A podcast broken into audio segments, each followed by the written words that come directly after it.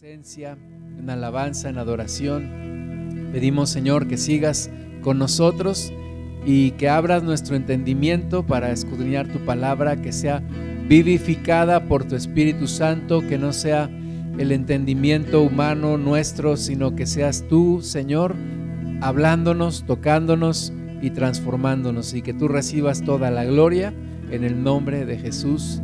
Amén.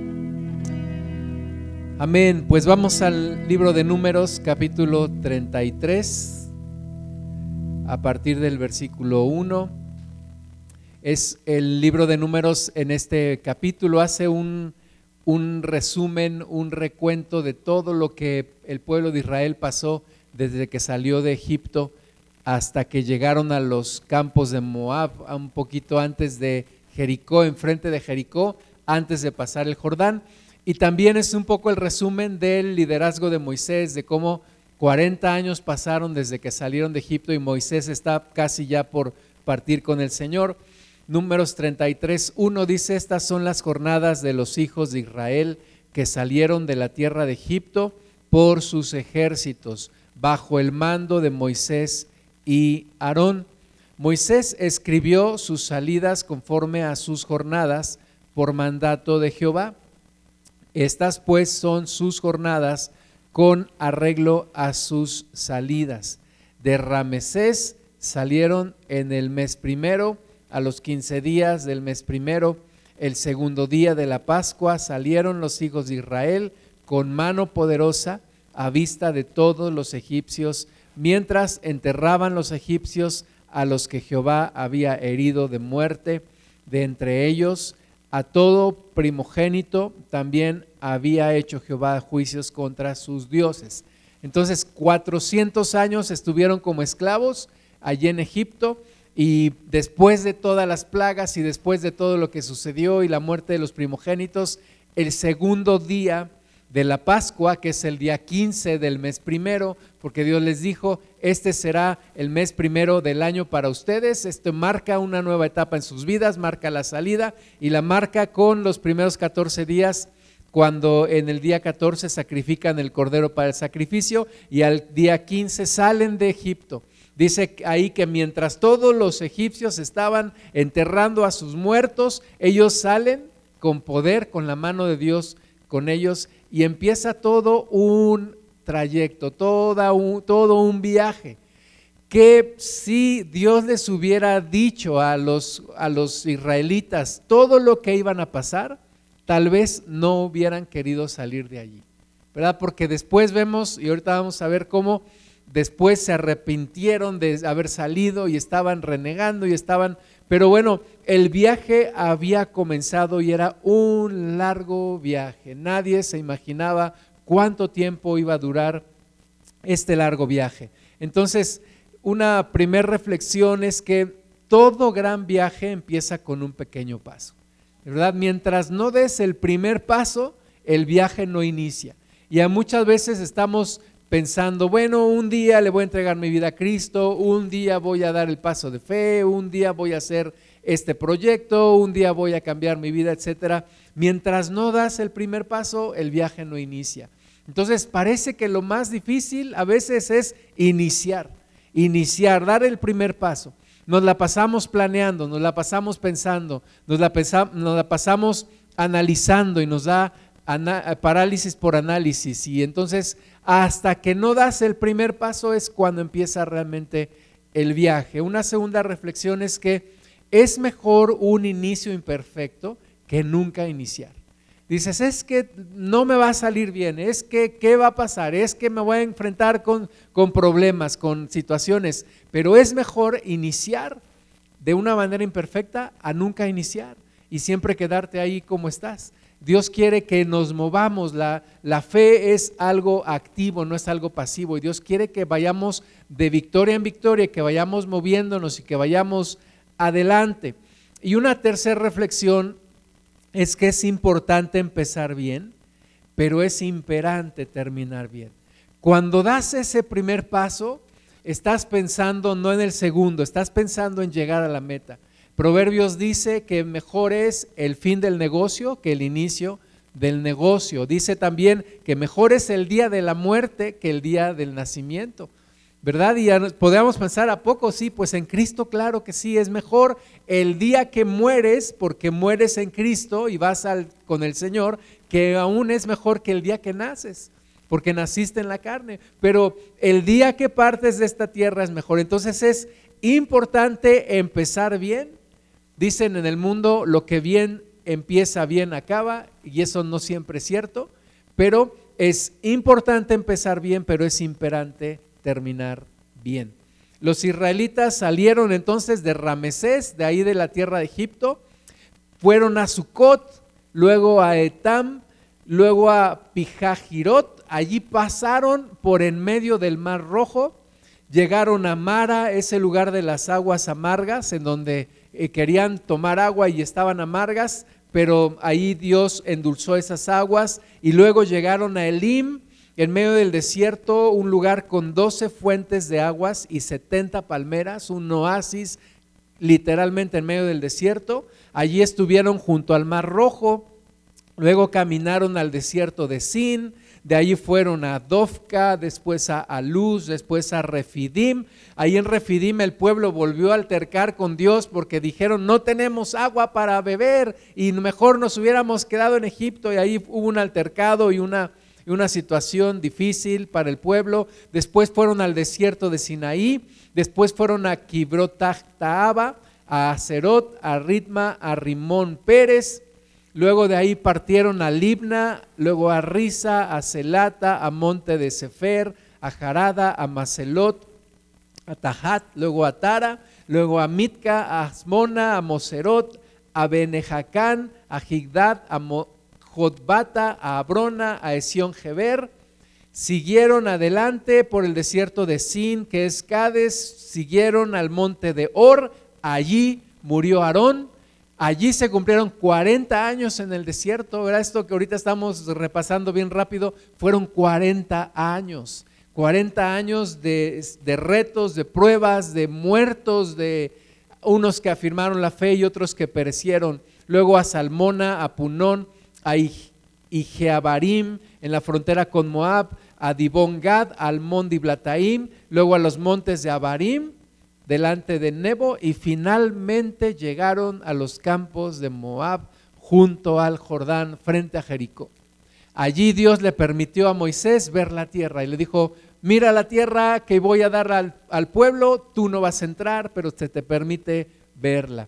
Y todo el, el, trayecto, ¿verdad? A veces pensamos que la vida es una, un viaje lineal de aquí a allá, pero es realmente un viaje lleno de curvas, lleno de curvas. Cuando vas a la sierra de, Hidalgo, este, quieres llegar a un pueblo y pasas curva tras curva y parece que a veces avanzas, a veces te regresas, luego vuelves a avanzar un poco, es curva tras curva y así es un poco la vida. Y así le pasó al pueblo de Israel, fueron caminando pudieron haber ido directamente del lugar donde estaban en Egipto, atravesando por esa península y llegar a la tierra prometida, pero Dios los llevó hacia el sur, luego los volvió a subir, luego los volvió a bajar y luego los volvió a subir. Entonces es la vida así es, no es lineal, no es que voy a hacer esto y son tres pasos y llego, no es así. La vida está llena de imprevistos y de situaciones difíciles, pero en medio de todo eso necesitamos a Dios. Por eso es que necesitamos a Dios con nosotros. Dios no nos muestra todo el recorrido con anticipación porque nos paralizaríamos de miedo y no querríamos salir, no querríamos avanzar. Por eso Dios no nos muestra detalles de todo lo que va a suceder en nuestra vida, porque si no, no saldríamos de nuestra casa, nos daría miedo. Pero Dios nos dice, yo estoy contigo, como le dijo a Moisés, yo voy contigo, mi presencia era contigo y te daré descanso. Entonces, así es como puedes dar el paso de fe, puedes seguir adelante. Ahora, es bueno de vez en cuando detenerte y pensar en todo lo que Dios ya te ha ayudado hacia atrás todo lo que Dios ya te ha ayudado, cómo Dios te ayudó cuando tuviste pruebas, cuando tuviste circunstancias difíciles, cómo Dios te bendijo. Recordar esos altercados que tuvimos con Dios y Dios tuvo misericordia. Recordar ese oasis de Elim en donde Dios nos dio descanso, nos bendijo de una manera grande. Recordar los buenos momentos y recordar los momentos difíciles. Y darse cuenta, reconocer que siempre Dios ha estado ahí con nosotros, siempre Dios ha estado con nosotros. La presencia y el favor de Dios han estado cada día de tu vida. Tú tienes que reflexionar, tienes que pensar en todo esto y tienes que encontrar y reconocer que el favor de Dios ha estado contigo en cada día de tu vida. Aún en el peor día de tu vida, Dios estuvo ahí y te ayudó. Hebreos 10, 23. ¿Por qué se escribe todo esto y por qué, por qué fue tan minucioso Dios en decirle a Moisés, escribe todo esto y vas a llevar las jornadas? Y la Biblia dice que eh, cuando la nube se movía, el pueblo se movía y cuando la nube se detenía, podía ser un día, dos días, una semana, un mes, tres meses, no sabemos cuánto, cuando la nube se detenía, ahí se tenían que detener. Y Dios le dijo a Moisés, vas a llevar un diario vas a llevar una bitácora, vas a registrar todas las jornadas de las entradas y de las salidas y todo lo que va ocurriendo. Y todo esto Dios fue tan minucioso y tan detallista en que se escribiera para nosotros, para que nosotros hoy podamos leerlo y podamos entender que así es nuestra vida en Cristo. Hebreos 10:23 dice, mantengamos firme, sin fluctuar, la profesión de nuestra esperanza porque fiel es el que prometió. Me acuerdo mucho estas, estas palabras. Ayer estaba viendo un video de Julio Melgar, porque él en un canto cita esta, estas palabras. Fiel es el que prometió.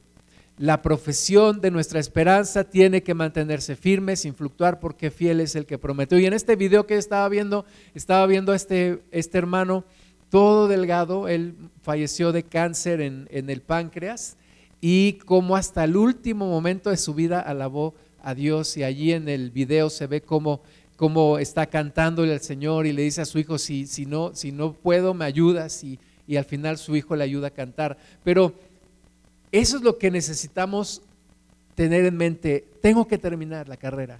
Tengo que terminar la carrera. Tengo que acabar la carrera. De nada me sirve empezar si no termino. De nada me sirven los, los problemas que pasé y todo lo que sucedió y, y todo lo que Dios me ayudó si no termino la carrera. Necesito terminar la carrera. Dice, mantengamos firmes sin fluctuar la profesión de nuestra esperanza. Nuestra esperanza es una profesión, es un llamado, es un oficio, es el oficio más grande que tenemos en nuestra vida, porque fiel es el que prometió. Dios no falla, Dios no va a fallar, nosotros no fallemos tampoco y considerémonos unos a otros para estimularnos al amor y a las buenas obras.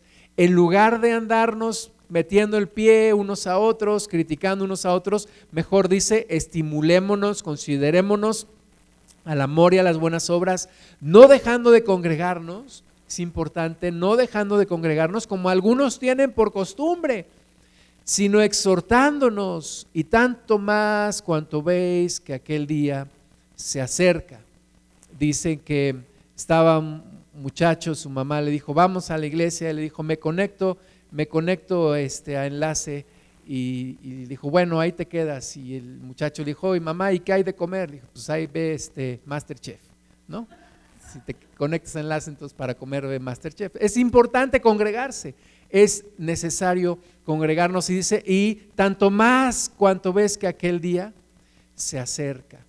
Filipenses 1:6, estando persuadido de esto, que el que comenzó en vosotros la buena obra, la perfeccionará hasta el día de Jesucristo.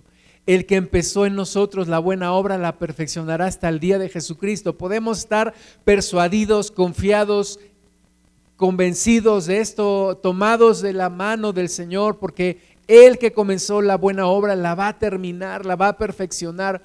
Él va a estar con nosotros cuando ya no puedes más, cuando ya estás pujando, que no puedes, que, que ya te quieres rendir. Dios está ahí, quiere ayudarte, quiere fortalecerte para que sigas adelante. Es como cuando tienes un camino muy largo y, y ya no sabes qué hacer y todavía te falta, Dios dice, aquí estoy, el que empezó en ti la buena obra, la perfeccionará hasta el día de Cristo. Y Hebreos 4:14 dice, por tanto, teniendo un gran sumo sacerdote que traspasó los cielos, Jesús el Hijo de Dios, retengamos nuestra profesión. De nuevo, retengamos nuestra profesión. Es un llamado, es un oficio, es una profesión.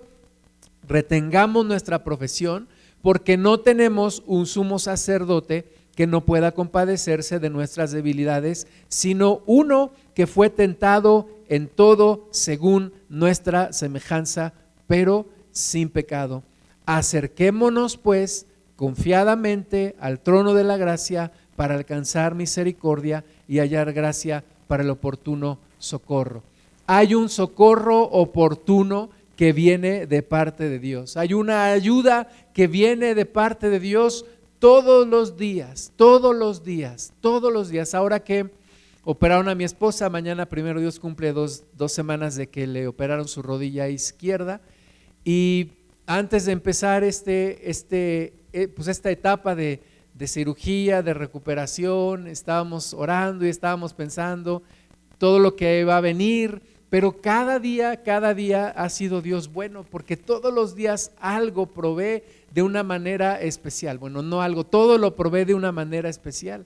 Absolutamente todo y a veces es sorprendente cómo, cómo Dios provee desde que yo no sabía hacer una sopa de verduras y ahora ya sé cómo hacerla, eh, desde todo, absolutamente todo. Es impresionante cómo Dios puede meterse en los detalles de nuestra vida y cómo nosotros debemos reconocer que Dios ha estado siempre allí. Tú tienes que recordar cada día y confiar hacia adelante que Dios va a estar contigo. A lo mejor dices, es que esto no sé cómo lo voy a pasar, pero Dios sí sabe. Dios sí sabe cómo lo vas a pasar, cómo lo vas a atravesar, porque hay una gracia oportuna un oportuno socorro, una misericordia. Todos los días podemos venir delante del trono de la gracia y alcanzar misericordia para el oportuno socorro. Vamos a 1 Corintios 10.1, nos hace referencia a lo que pasó Israel en, en el desierto, dice, porque no quiero hermanos que ignoréis que nuestros padres todos estuvieron bajo la nube y todos pasaron el mar y todos en Moisés fueron bautizados en la nube y en el mar. Y todos comieron el mismo alimento espiritual. Y todos bebieron la misma bebida espiritual.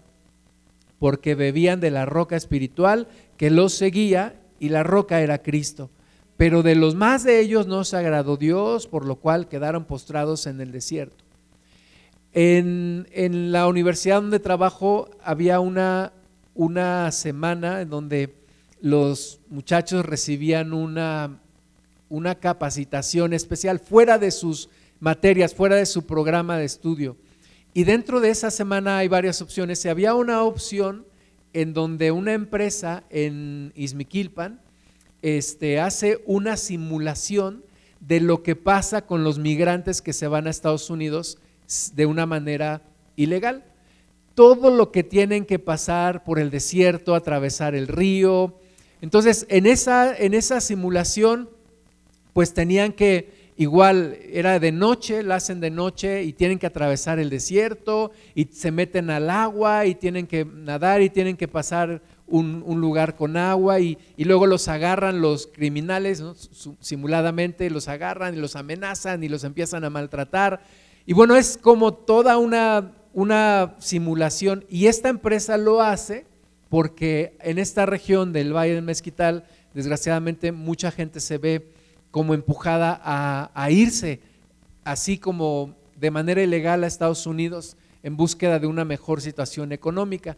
Y entonces le decían a esta empresa, oigan, pero ustedes los están preparando para que se vayan. Y ellos decían, no, les estamos enseñando todo lo que se enfrentarían si es que se van, como un poco diciendo, desanimándolos para que no se vayan, para que se queden, para que busquen alguna alternativa aquí. Y me recuerda esto porque estas palabras que nos da 1 Corintios 10, el 1 al 5, sí son para decirnos qué es lo que nos vamos a enfrentar en este desierto. Nos toma el ejemplo de Israel y nos dice, esto es lo que enfrentaron, esto es lo que ustedes van a tener que enfrentar, esto es lo que ustedes van a tener que vencer. Dice que recordemos que aunque todos salieron de Egipto, y fueron bautizados por la nube y vieron la columna de fuego y vieron el mar que se abría y tomaron de la misma bebida espiritual y la roca espiritual que era Cristo, pero la mayor parte de ellos quedaron postrados en el desierto. ¿Y por qué nos dice eso? Porque no quiere Dios que tú y yo quedemos postrados en el desierto. No quiere Dios que tú y yo quedemos ahí en medio del desierto. Ya sabemos que nuestra vida en el desierto no será un viaje lineal, no será un viaje placentero, no será un día de campo, ¿verdad? Tampoco, gracias a Dios, tampoco será todo sufrimiento y todo dolor, pero sí es una vida de adversidades, sí es una vida de retos, sí es una vida de pruebas, sí es una vida difícil, sí lo es. Y tenemos que estar preparados para ello. Y tenemos que tener en mente que hay que llegar no solamente quiero empezar, necesito llegar, necesito llegar al final. Entonces, Primera de Corintios 10, 1 al 5 nos dice, recuerden que de los más de ellos no se agradó Dios y ustedes tienen que vencer cinco áreas, cinco tentaciones, cinco problemas que muchos de ellos no pudieron vencer. Cinco cosas que tú y yo necesitamos vencer en medio de esta vida para poder llegar a nuestra tierra prometida que es allá con el Señor. Y la primera de ellas es la codicia. La codicia. La codicia. ¿Qué es la codicia? Es un deseo desordenado que se convierte en una obsesión que rebasa tu comunión con Dios y que muchas veces rebasa tu razonamiento y lo lógico. Es un deseo desmedido, como dice la palabra de Dios, un vivo deseo. Primera de Corintios 16, dice, mas estas cosas sucedieron como ejemplos para nosotros, para que no codiciemos cosas malas como ellos codiciaron. Ellos codiciaron. Y hay muchas cosas que de repente codiciamos. El problema no es que las queramos, el problema es que rebasa nuestra relación con Dios y deseamos más eh, ciertas cosas que la misma presencia de Dios en nuestras vidas y caemos en un desorden. Y mucha gente es capaz de matar, incluso lo hemos visto, lo vemos a diario en las noticias, es capaz de matar con tal de alcanzar aquello que codició. Vamos a ver lo que le pasó a Israel en números 11 del 4 al 6. Dice, y la gente extranjera que se mezcló con ellos tuvo un vivo deseo tuvo un vivo deseo y los hijos de Israel también volvieron a llorar y dijeron, ¿quién nos diera a comer carne? Ahora, no es que esté mal, tú y yo sabemos que no es que está mal querer comer carne, ¿verdad? A lo mejor un día dices, ay, ¿cómo se me antojan las carnitas? O ¿cómo se me antoja una buena barbacoa, una buena carne asada? No está mal que se te antoje.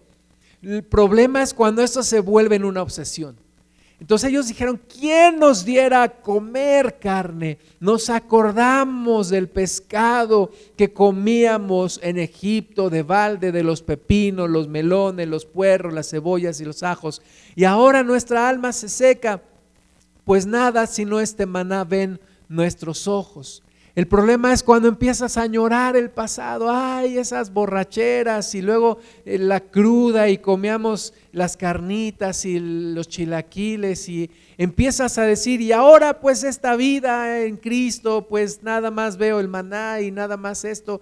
Y ahí es cuando hay un problema en el corazón, cuando el corazón ya se divide y empieza a desear algo y empieza a codiciar y empiezas a a menospreciar lo que Cristo te ha dado.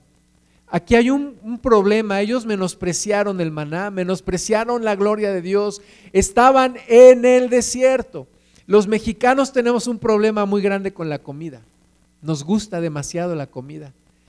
Eh, hay un, el síndrome del, ahorita no me acuerdo de aquel, de aquel boxeador que, o de aquel futbolista que se fue a jugar a otro país y extrañó tanto la comida que se regresó a México.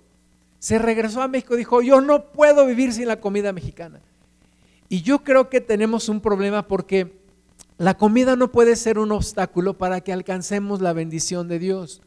Hay gente que no se congrega porque le gusta tanto comer barbacoa en las mañanas que no puede dejarla.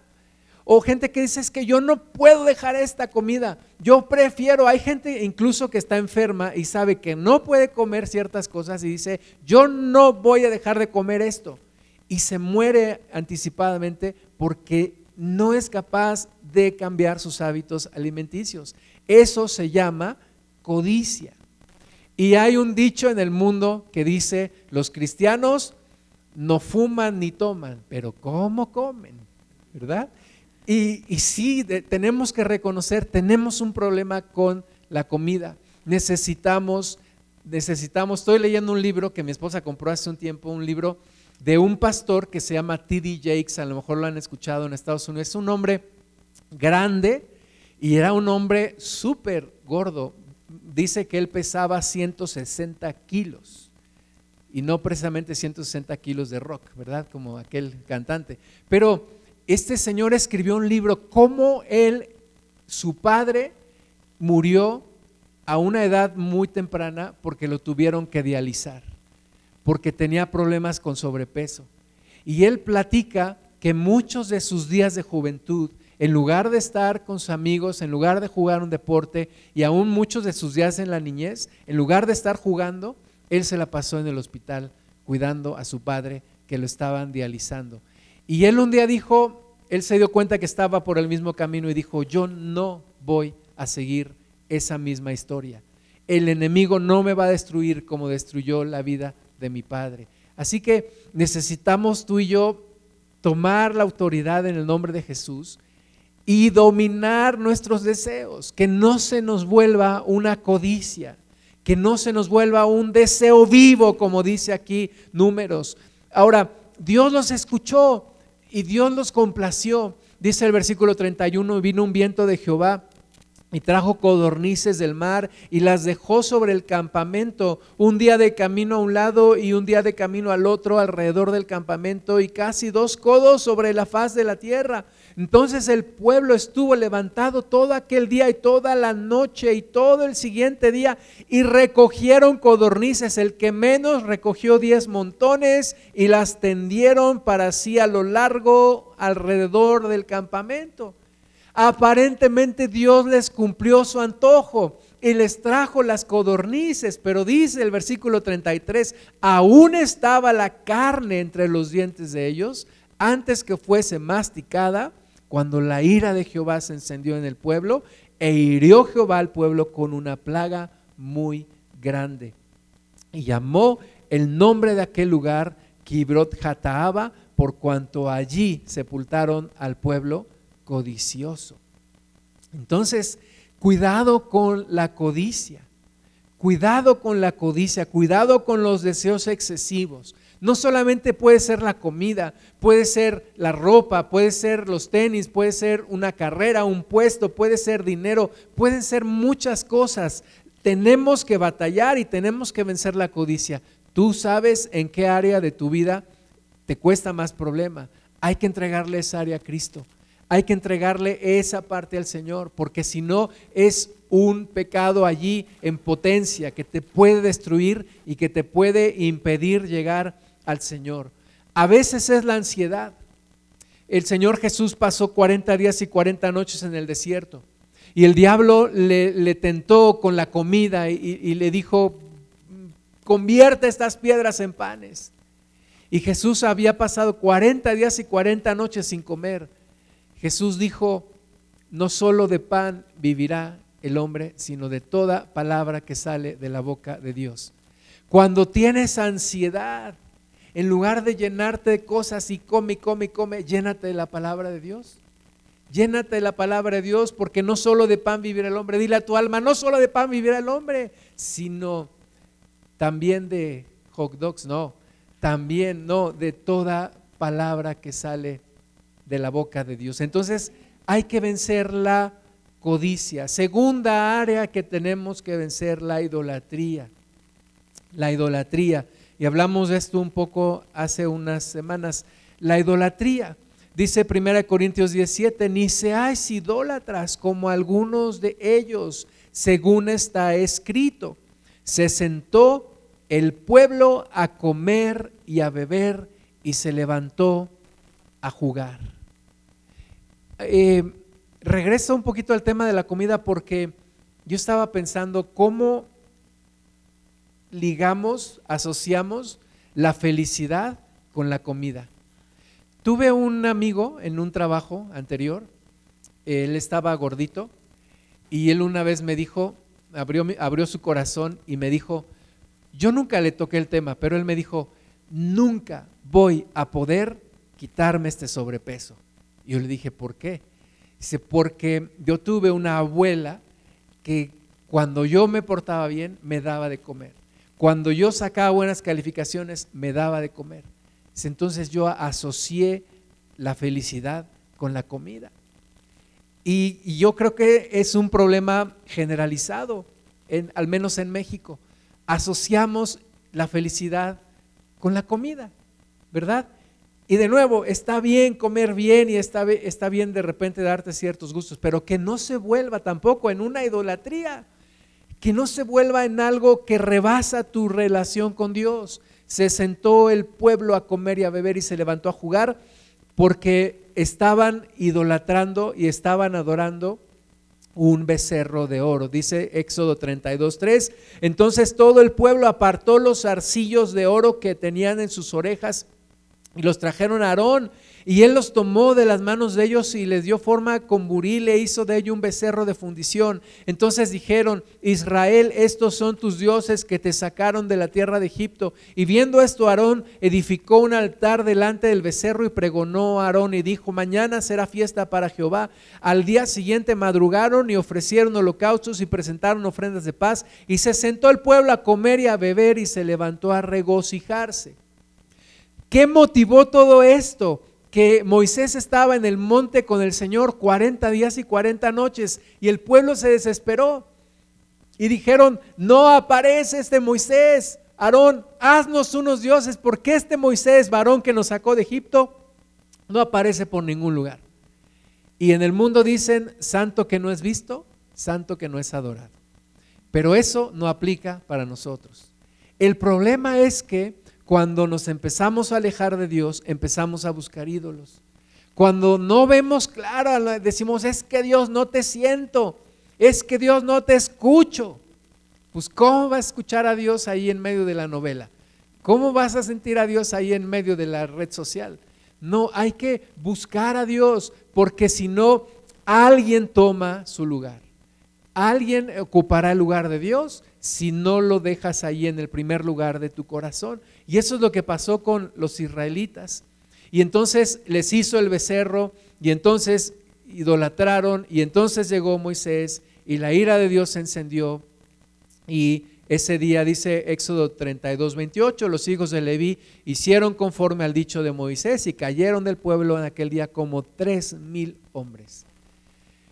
Idolatría es otro problema en nuestra cultura mexicana y nuestra cultura latina. Idolatramos, idolatramos, nos gusta idolatrar, nos gustan los ídolos, nos gustan los ídolos, no solamente los de yeso y, de plata y de oro, nos gustan los ídolos. Ahí está este Luis Miguel otra vez, ay sí, ya reapareció, sí, ¿verdad?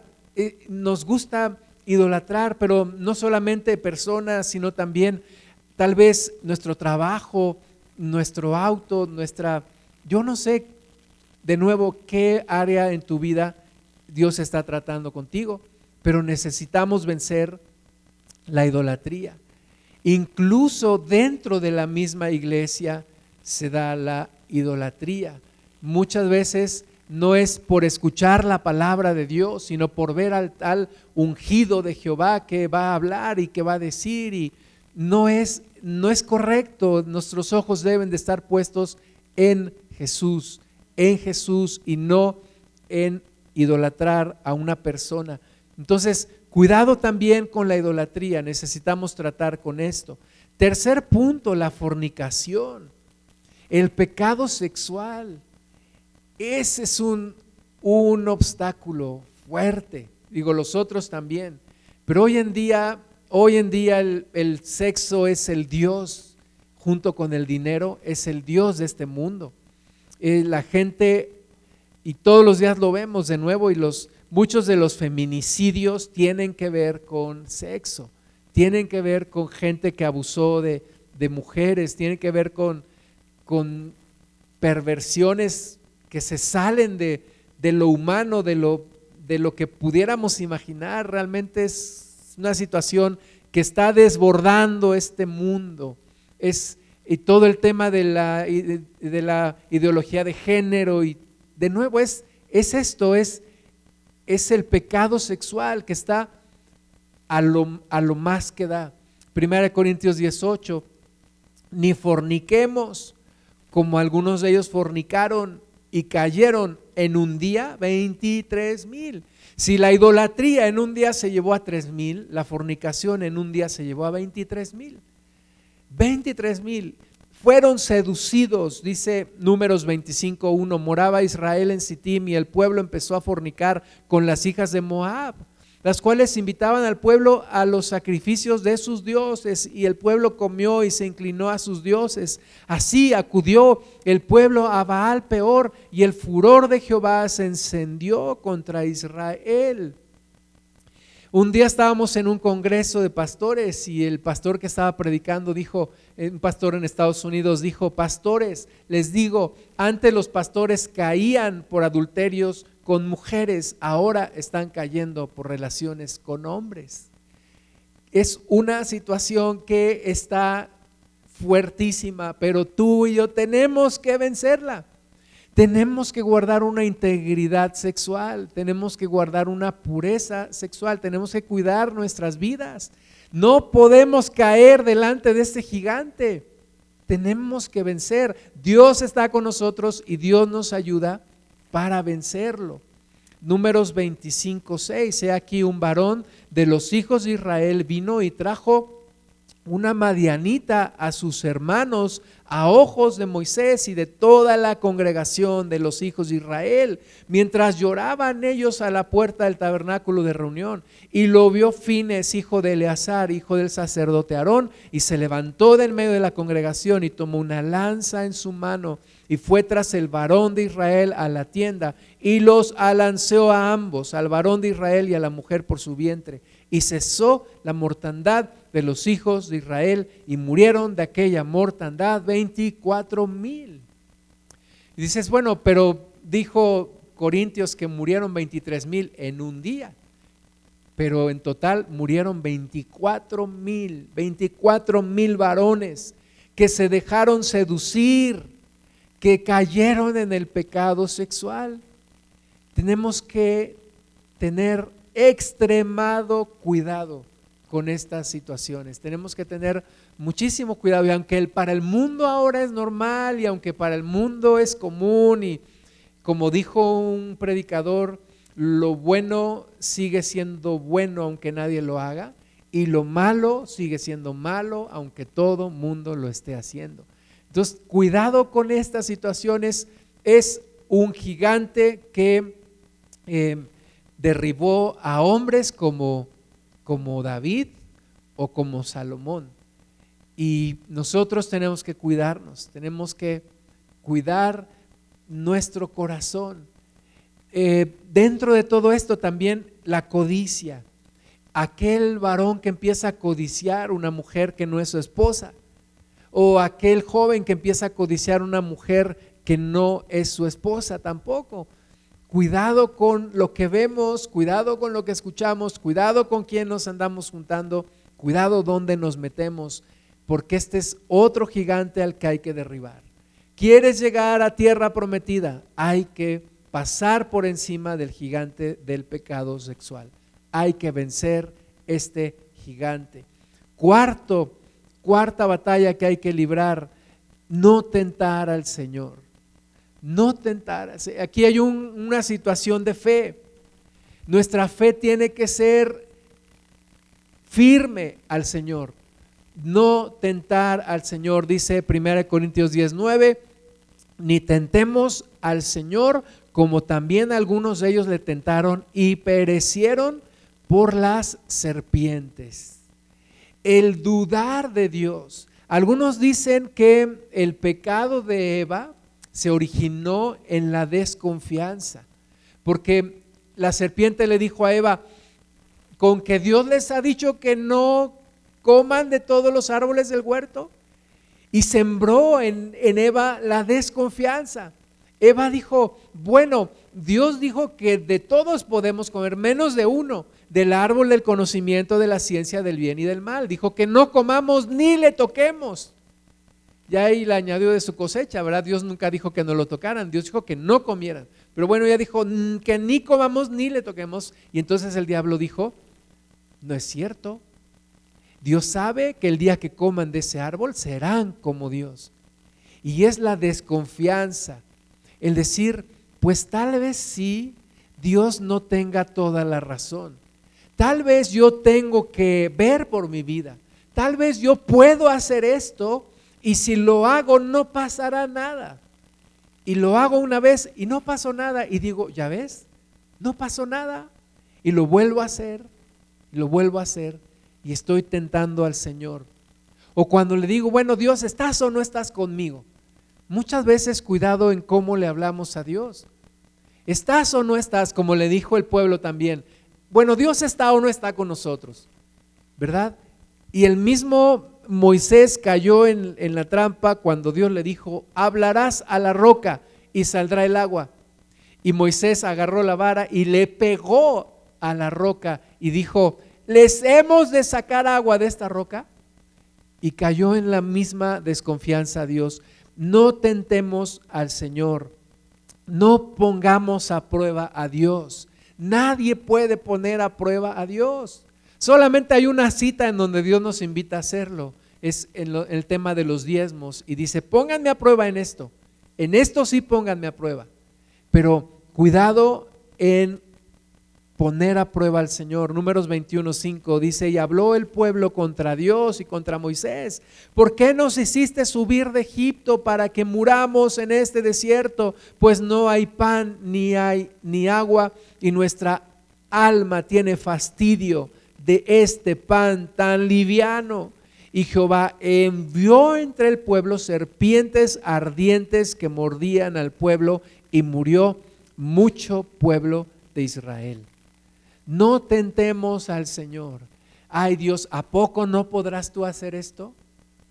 Nunca, nunca, nunca tentemos al Señor. Nunca probemos a Dios. Porque Dios es soberano y Dios es todopoderoso y dice la palabra de Dios que aún cuidemos nuestras palabras porque Dios está en el cielo y tú estás aquí en la tierra. Y Dios con solo mover su dedo pudiera aplastarnos. Mucho cuidado en, rebasar la línea del respeto con nuestro Dios. Mucho cuidado con tentar al Señor. Y la quinta, la murmuración. La murmuración es otra cosa que tenemos que vencer y otra con la que tenemos mucho problema los mexicanos. La murmuración. El hablar a espaldas de otros, el quejarnos de otros a sus espaldas, el el decir, ay, tú eres mi mejor amigo, tú me caes muy bien, nunca tuve un jefe como tú, y, cuando se va la persona, este tal por cual es esto y aquello, y ya me tiene harto, etcétera, etcétera. Cuidado con la murmuración. Dicen que cuando empiezas a murmurar de los demás, tienes que tener cuidado porque si no, un día terminarás murmurando de Dios. Un día terminarás quejándote también de Dios. Primera Corintios 10:10, 10, ni murmuréis como algunos de ellos murmuraron y perecieron por el destructor. Dios, para Dios no existe la crítica constructiva. No puede decirle a Dios, mira Dios, esto que te voy a decir es crítica constructiva, no es, no es crítica, no es juicio, no. Para Dios no existe la, la crítica constructiva. Dios dice, no murmures, no te quejes, no te quejes. Cuando te quejas, haces las cosas doblemente difíciles para ti misma o para ti mismo. Es que este trabajo, ya estoy harto todos los días, todos los días. Oh, esta familia, oh, este, esta persona, todos los días tratar con ella. No cambia, no cambia. Tengo tantos años y no cambia. Y, y te estás echando más carga a ti mismo. No murmuremos. Dice Números 16:41, el día siguiente, toda la congregación de los hijos de Israel murmuró contra Moisés y Aarón diciendo, vosotros habéis dado muerte al pueblo de Jehová. Y aconteció que cuando se juntó la congregación contra Moisés y Aarón, miraron hacia el tabernáculo de reunión y aquí la nube lo había cubierto y apareció la gloria de Jehová. Y vinieron Moisés y Aarón delante del tabernáculo de reunión. Y Jehová habló a Moisés diciendo, apartaos en medio de esta congregación y los consumiré en un momento. Y ellos se postraron sobre sus rostros. Ahora, nosotros tenemos un gran problema, que pensamos que porque hacemos el pecado e inmediatamente no pasa nada, ¿verdad? No se abre la tierra como en la rebelión de Coré. No desciende fuego del cielo como, como mató a los hijos de, de Aarón por ofrecer fuego extraño. No viene una serpiente y me muerde como en el desierto. Y entonces pensamos, bueno, pues hice el pecado y no pasó nada. ¿Verdad? Juicio retardado no quiere decir juicio anulado. El que el juicio se retrase no quiere decir que no hay un juicio sobre mi vida por hacer el pecado. Es decir, no va a caer inmediatamente el rayo de Dios sobre mi vida cuando en ese momento, en ese mismo momento, o como aquel hombre que estaba con la Marianita en la tienda y estaban fornicando y vino aquel sacerdote y los alanceó a los dos, ¿verdad? No va a pasar seguramente algo así en, en el mayor de los casos, pero no quiere decir que no viene juicio sobre nuestra vida. Y el juicio está ahí y se manifiesta en el momento en el que menos se lo espera la persona. Entonces, no pensemos, ay, pues no pasó nada, no ocurre nada, no pasa nada, y, y nos vamos envolviendo más y más y más en el pecado. Y un día llega el juicio, y un día llega el problema.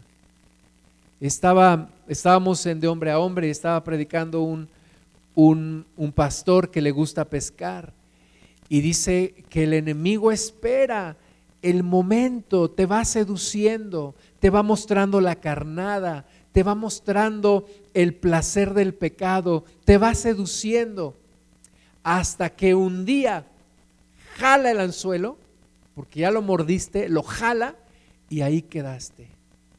Y es lo que el diablo hace. El diablo también es paciente, ¿te has dado cuenta? Y va envolviendo, y va envolviendo, y va tejiendo sus redes poco a poco, poco a poco. Y lo vemos en esta sociedad que se va descomponiendo día tras día, hasta que un día jala el anzuelo y pesca al, pez del hocico y ya es imposible salir de allí. Así que no pensemos, ay, es un tiempo de gracia, no pasa nada. Bueno, no seamos tan graciosos, ¿verdad? Más bien, sí, es un tiempo de gracia, pero cuidado, porque la paga del pecado sigue siendo la muerte. Y tú y yo tenemos los ojos puestos en Jesús y queremos llegar y queremos terminar bien la carrera. Números 16, 46, y dijo Moisés a Aarón, toma el incensario y pon en el fuego del altar y sobre él pone incienso y ve pronto a la congregación y hace expiación por ellos, porque el furor ha salido de la presencia de Jehová, la mortandad ha comenzado. Entonces tomó Aarón el incensario, como Moisés dijo, y corrió en medio de la congregación. Y he aquí que la mortandad había comenzado en el pueblo, y él puso incienso e hizo expiación por el pueblo, y se puso entre los muertos y los vivos y cesó la mortandad. Y los que murieron en aquella mortandad fueron 14.700 sin los muertos por la rebelión, la rebelión de Coré. El pecado mata, hermanas y hermanos. El pecado mata, el pecado destruye. El pecado es pecado y nunca será bueno y nunca traerá buenas cosas. Se dice que en una aldea en África alguien encontró un cachorro de tigre. Alguien encontró ese cachorro de tigre y lo llevó a la aldea y lo empezaron a alimentar y lo empezaron a crear y pensaron que podía ser una mascota domesticada. Un día mató a quién sabe cuánta gente en ese lugar. El pecado no lo puedes domar no lo puedes, no lo puedes domesticar. Hay que extinguirlo de nuestras vidas y es un llamado de Dios para nosotros. Primera Corintios 10, 11. Y estas cosas les acontecieron como ejemplo, como ejemplo. Y están escritas para amonestarnos a nosotros, a quienes nos han alcanzado los fines de los siglos.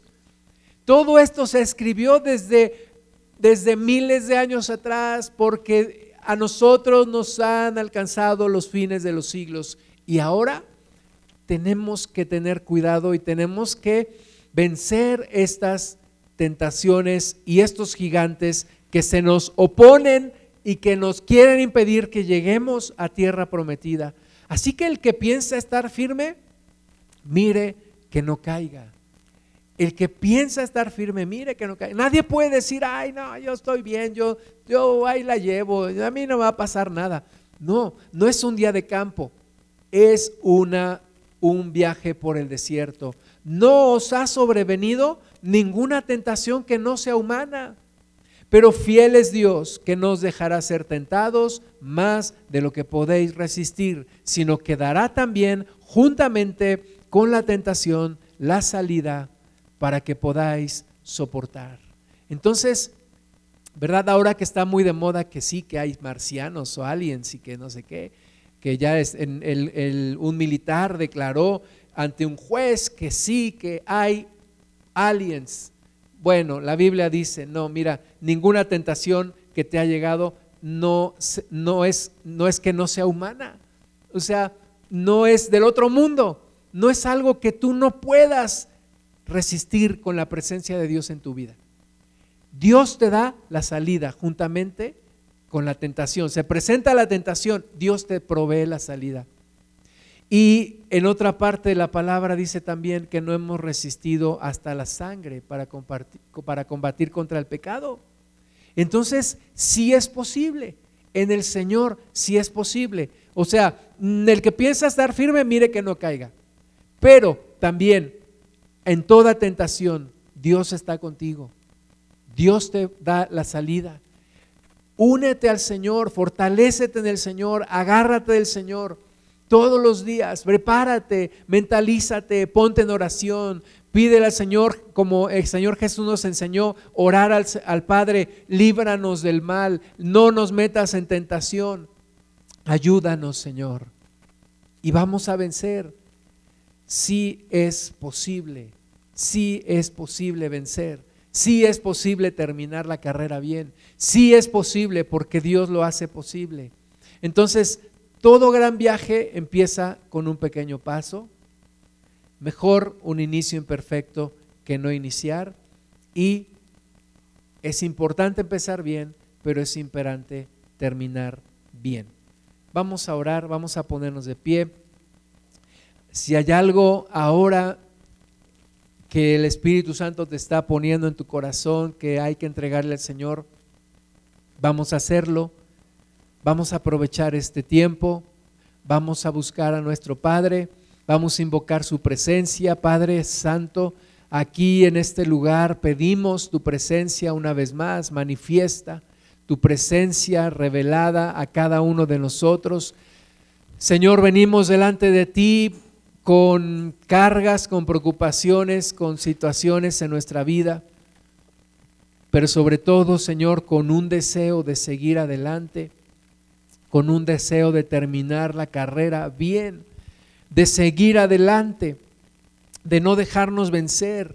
Señor, son muchos, como dijo el salmista, oh Jehová, muchos son mis adversarios, muchos son los que se levantan contra mí. Señor, hay, hay muchos, muchas áreas donde hay que tener cuidado, muchas áreas en donde Tenemos que pelear, tenemos que dar la buena batalla, tenemos que dar la buena pelea, tenemos que ser valientes, tenemos que ser esforzados, Señor, pero sin ti no podremos hacerlo. Padre, fortalécenos, Señor, llénanos de ti, Padre, y saquemos toda levadura de pecado de nuestras vidas. Hoy que vamos a tomar la Santa Cena, Señor, hoy que vamos a tomar ese pan sin levadura, que así nuestra vida sea, sin la levadura del pecado, sin la levadura del maligno, como también dijiste, Señor, el enemigo nada tiene en mí el diablo nada tiene en mí, que el diablo nada tenga en nosotros. Señor, que el diablo nada tenga en nosotros. Toda área de nuestra vida es entregada a ti en el nombre de Jesús. Dile al Señor, Señor, entrego toda área de mi vida a ti. Entrego toda pasión, todo deseo, todo sentimiento, toda situación en mi vida, mis pensamientos, mis emociones, mi corazón todo lo entrego a ti, Señor. Toda circunstancia, Señor, te pido que tú te manifiestes en cada área de mi vida. Te pido, Padre, que me hagas un hombre íntegro. Te pido, Señor, que me hagas un hombre apartado del mal. Un hombre que pueda vencer la tentación, Señor. Ayúdame, Señor, en aquellas áreas en donde estoy siendo seducido. Que se rompa en el nombre de Jesús tal seducción. Que se rompa tal, tal tentación en el de Jesús y que seamos libres completamente y que podamos volar libres en el nombre de Jesús y no caer en esta trampa del cazador en el nombre de Jesús. Señor, purifícanos, transfórmanos, Señor Espíritu Santo, cámbianos, ayúdanos, Espíritu de Dios. No nos dejes, Padre, perdónanos cuando nuestro perverso corazón nos ha ganado, cuando hemos hecho lo que no debíamos de hacer, o cuando hemos maquinado, o cuando hemos guardado en nuestro corazón aquello que no debíamos. Líbranos, Señor, de la codicia. Líbranos, Padre, de la idolatría. Líbranos, Señor, de la fornicación, del pecado sexual. Líbranos, Padre, de tentarte y de no creerte y de ponerte a prueba. Y líbranos, precioso Señor, también de toda murmuración. En el nombre de Jesús. Y que ninguna de estas áreas nos impida caminar hacia adelante y llegar a la meta. No somos de los que retroceden para perdición. Queremos ser de los que con fe y paciencia heredan las promesas para salvación, Señor. En tus manos estamos poniendo nuestras vidas, también de aquel que está cansado, de aquel que está desanimado, de aquel que está ahora en problemado. Señor, Ayúdanos a fortalecernos. Ayúdanos, Padre, a caminar en ti, Señor.